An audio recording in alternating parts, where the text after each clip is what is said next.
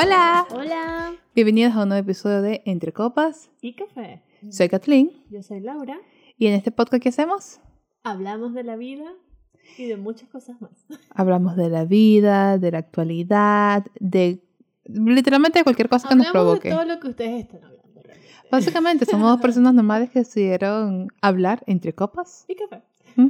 Aunque hoy tenemos agua. Aunque- Bueno, hoy tenemos agua por temas de, de presupuesto, pero bueno, está bien, se nos olvidó también, así Sí, sí, que... se nos olvidó el día de hoy. Pero bueno, el día de hoy que vamos a hablar, Katy. Bueno, hoy vamos a hablar de un tema bastante interesante que es sobre la sociedad, la sexualidad y la libertad.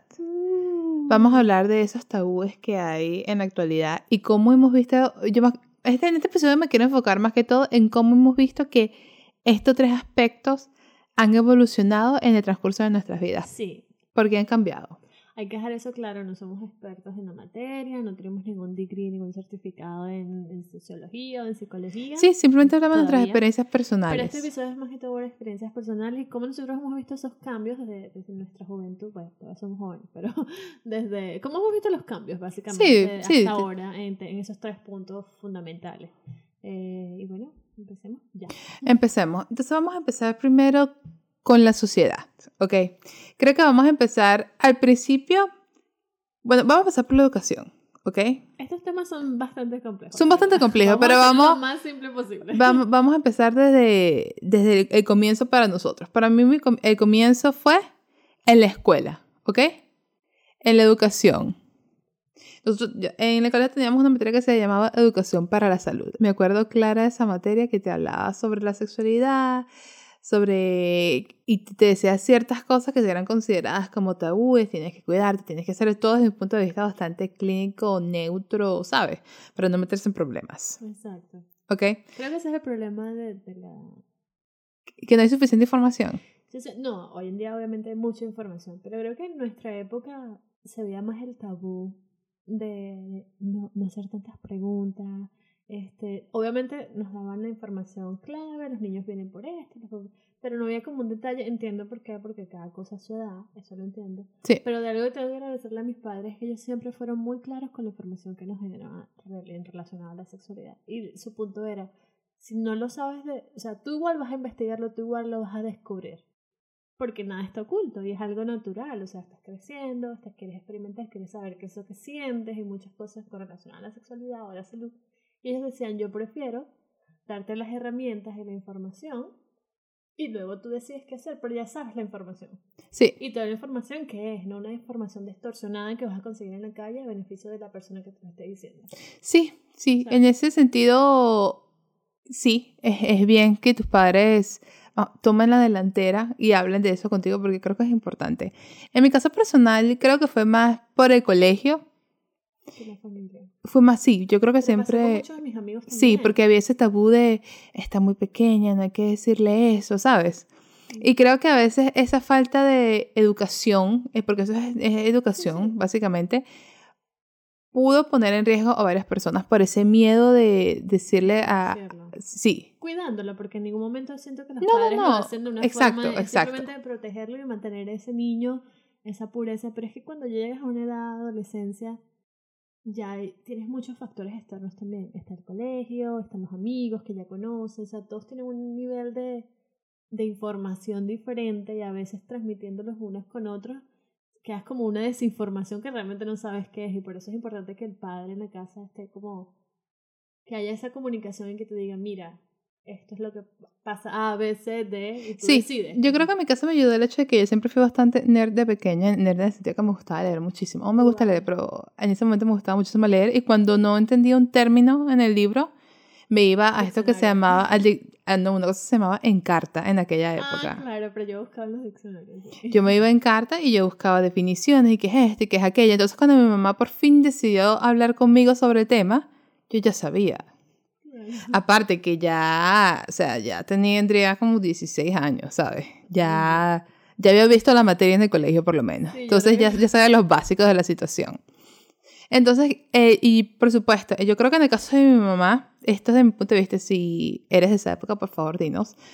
En el caso de mi mamá, creo que incluso fue peor para ella, porque tú no sabes cómo ella, yo no sé cómo ella lo descubrió, pero ella tenía ese tabú, porque nosotros básicamente somos lo que los padres nos muestran. Sí, exacto.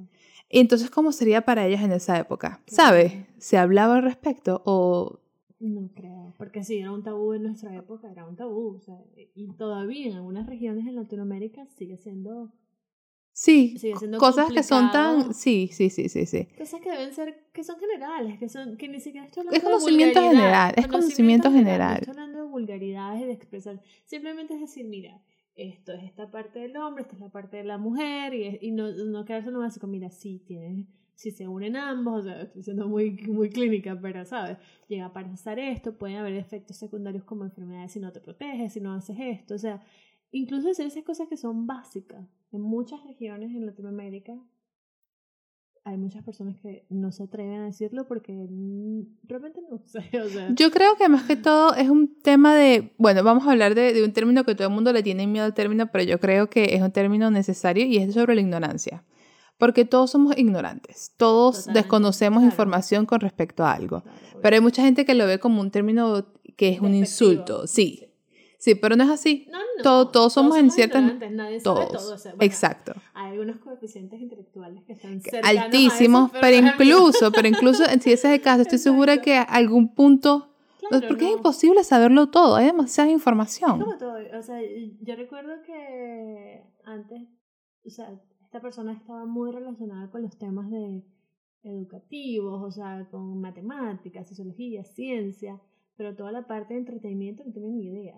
Sí, sí, sí, suele eh, pasar, suele pasar. Como, es como esa, esa ambigüedad, o sea, eres ignorante de unas cosas y otras eres Sí, entonces yo creo que parte de eso es e, esa ignorancia quizás te da un miedo a lo desconocido y no tanto eso, tienes miedo a que puedas afectar a esta persona, que probablemente es tu hijo o tu hija. Entonces, creo que viene más de eso, de, que, de, de no querer. Está ese tabú de que lo voy a proteger y no es necesario que sepa eso. Creo que viene más de eso que de otra cosa. Sí, sí, totalmente.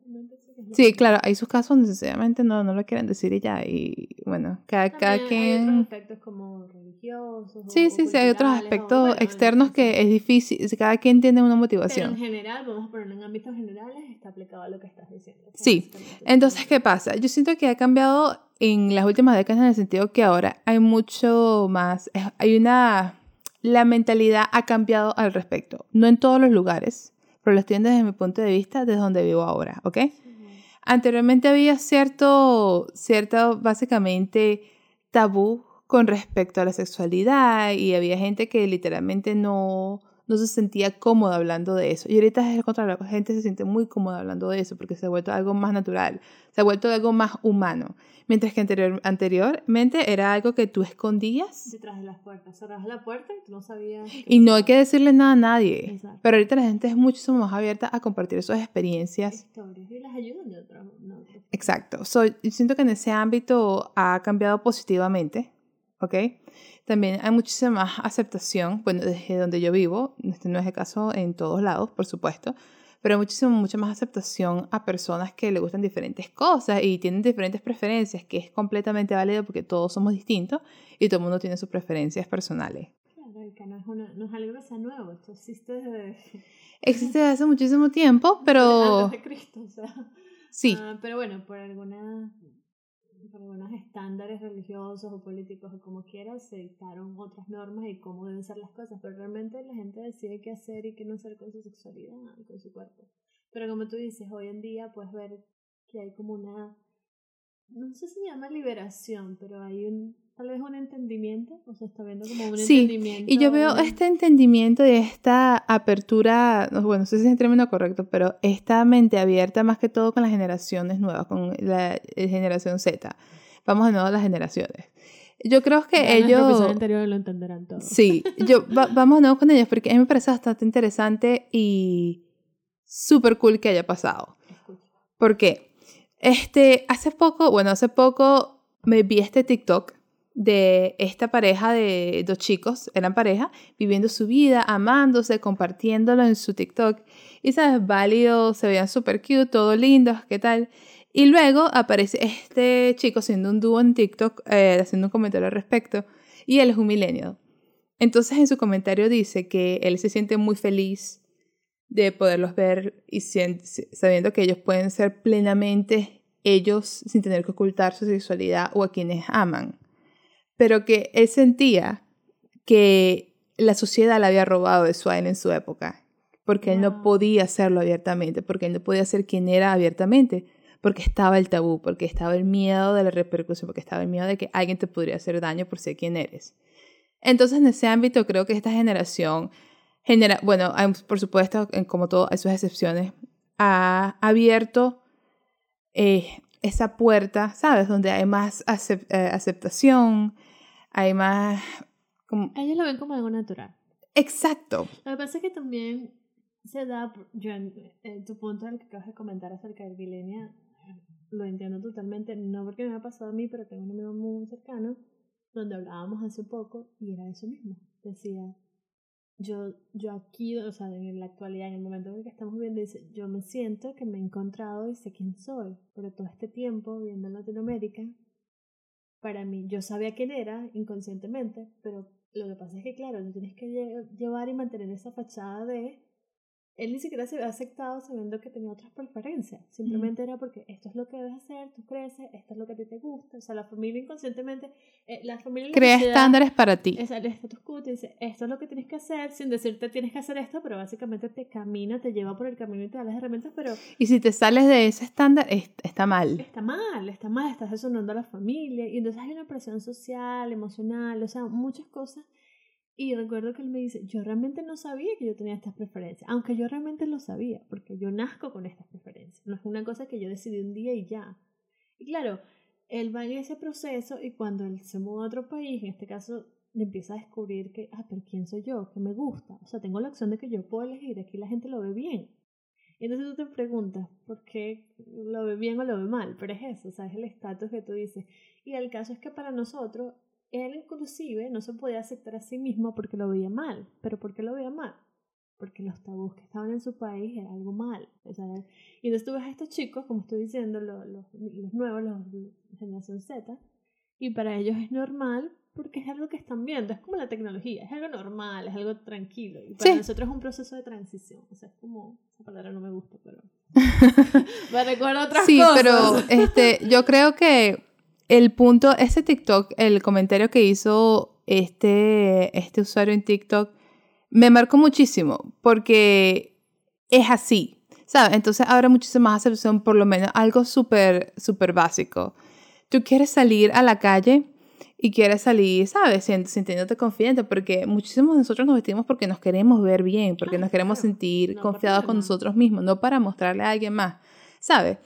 Pero estaba la cuestión de que si tú te vestías muy sexy o, ¿sabes?, mostrabas mucha piel, significa que estabas provocando a otros anteriormente.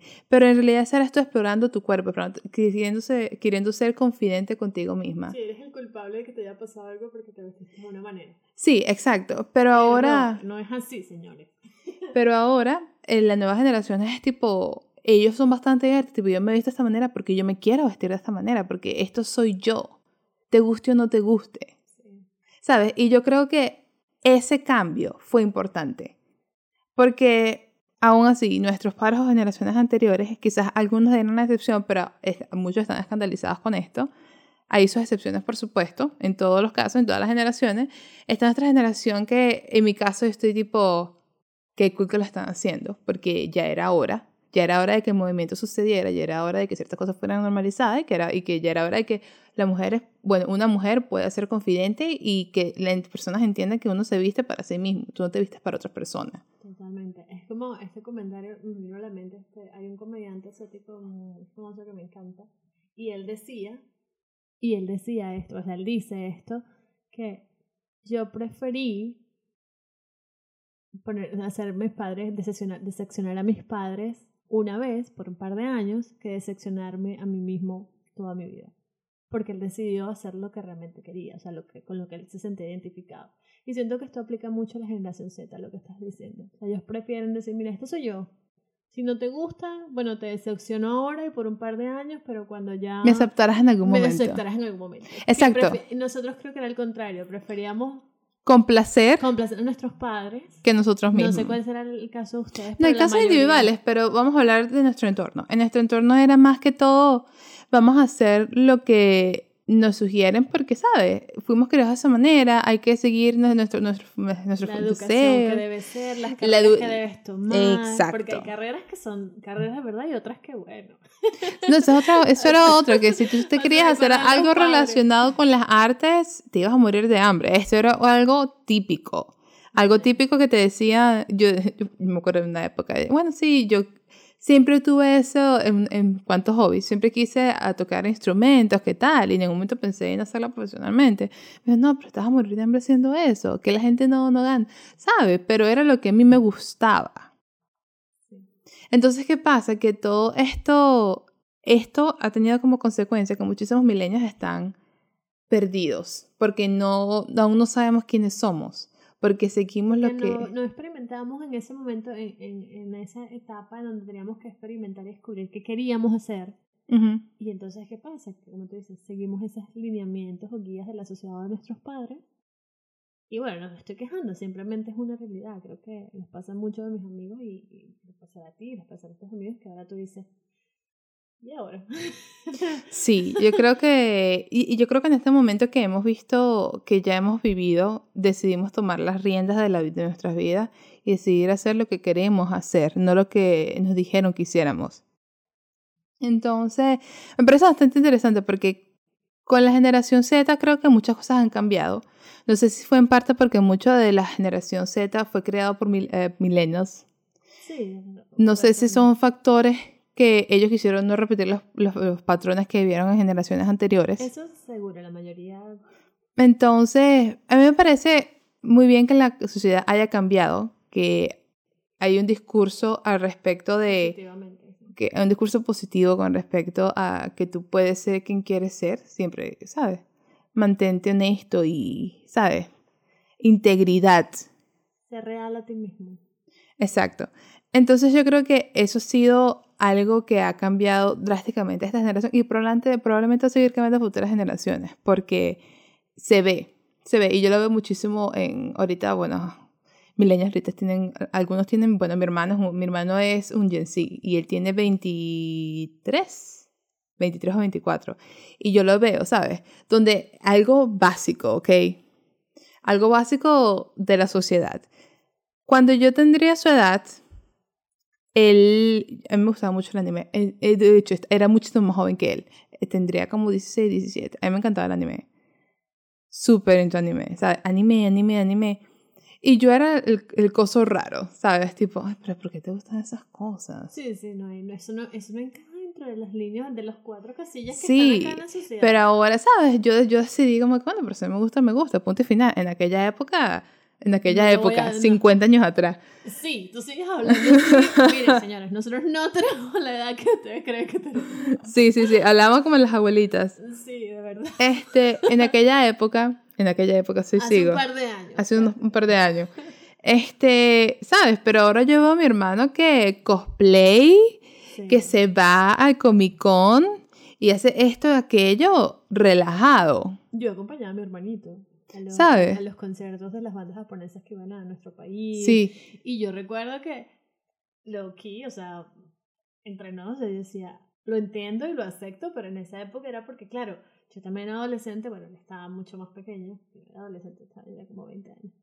Y, y así, y la gente nos veía en la calle, o sea, nos vamos al carro, no sé qué, entrábamos y la gente, porque claro, mi hermano sí hace su cosplay, porque él es un niño, y él lo quería hacer y no pasa nada, ¿sabes? Mi, mi familia claro, Pero entonces yo recuerdo ser porque las que te miraban, que te las miraba miraban. juzgando de "Y esta gente más o menos y, y yo también, ¿sabes? Como que yo decía, pero ¿por qué no lo entiende? Pero entonces también había una parte de mí muy inconsciente o muy consciente que decía, bueno, sí, esto no está bien. O sea, no diciendo no está bien, pero No es lo normal. no es lo normal. Y eso está mal. Claro, ahora obviamente he crecido, lo entiendo y obviamente digo que no. Pero en ese momento estás tan arriesgado, o sea, estás tan metido en estas cuatro Adoctrinado. casillas- adoctrinado, metido en estas cuatro casillas que te dicen eso está mal, eso está mal, que aunque a ti te guste y lo quieras hacer, en tu caso, tú dices, lo estoy haciendo, lo estoy disfrutando, pero sé que es algo que está mal. No está mal. No, No está mal. ¿Me entiendes? No Entonces, está claro, es mal, como no está mal. Y los, la generación Z dicen, no me importa, o sea, esto es lo que... Si tú quieres, sí, piensa lo que no quieras, me es tu Entonces problema. tú dices, ah, pero también está esa diversidad de, de... Lo mismo pasaría tal vez con la generación de nuestros papás con nosotros, sus papás y nuestros No, no, abuelos. que, yo o no sea, creo que ni existiese, ¿sabes? Eso no, era No, algo que no, no se hablaba. Exacto, pero era como, ¿sabes? Como rompiendo barreras, y como en los 70, en los 60. No, se- me imagino que con la revolución de, de la minifalda y todo eso, por lo menos Mi eh, papá usaba el cabello largo. todas las generaciones tienen su, un su revelación. No, no, para mi familia. No, yo creo que cada generación ha tenido su punto de avance Claro. y pero nosotros solamente podemos hablar por las dos generaciones que hemos visto, que es la nuestra y la, y la generación Z. Y este, bueno, a mí me parece súper cool de que ellos sean, que haya más, incluso yo creo que el tema de que no les importa o que quizás no demuestren que les importe es lo que hace que la gente ya no le preste tanta atención. Sí. Porque eres tan, eres tan seguro de ti mismo de lo que quieres hacer que le va y les viene. Whatever. Exacto. Entonces creo que eso es un punto importante que ha cambiado la sociedad y eso aplica a varios aspectos de su vida. Eso aplica a cómo tú te desarrollas como ser humano en la sociedad. Eso aplica a tus preferencias sexuales. Eso aplica a, a tu libertad de expresión. Claro, como como si te sientes íntegro, si te sientes, si te sientes tú mismo y, y satisfecho con lo que eres, más allá de los problemas que puedas tener, que te, te sientes bien con quién eres y lo que eres. Si sabes lo que eres, creo que eso se va a transmitir en todas las expresiones eh, de vida que tengas, libertad sexual, emocional, más allá de cualquier problema que tengas el día a día, no sé qué, pero si estás seguro y sabes qui- quién eres y qué quieres y qué quieres, pues eso se refleja en ti. Exacto. Y yo creo que fue bastante, es muy importante que esta generación ha tomado riendas con respecto a eso y le colocó un parado a esos tabúes que nosotros teníamos que decía, Todavía existen. Todavía pero- Pero hay existen, un gran cambio, pero un avance. hay, hay, hay un avance porque ¿a quién vas a juzgar si no le importa, sabes? Exacto. Es tipo, yo veo a mi hermano haciendo su cosplay relajado y ahora mi familia es súper orgullosa de que él hace cosplay. Y yo, y yo, o sea, yo lo y decía, ¿cómo te atreves? ¿Y tú? ¿Sabes? ¿Y yo? ¿Y yo? Estoy orgullosa de que, ¿sabes? Que pude influenciar a mi hermano de esa manera porque él empezó a ver anime por mí y me siento súper feliz de que le guste eso. Pero, ¿sabes? Es como yo, yo veo la transición y es algo increíble porque es algo que también pasó rápido. Entonces, la tecnología y ha, ha- ha ayudado a todo este esparcimiento de información donde tabúes se están rompiendo, la sociedad está avanzando y lo más importante es que cada quien puede ser quien quiere ser felizmente, ¿sabes?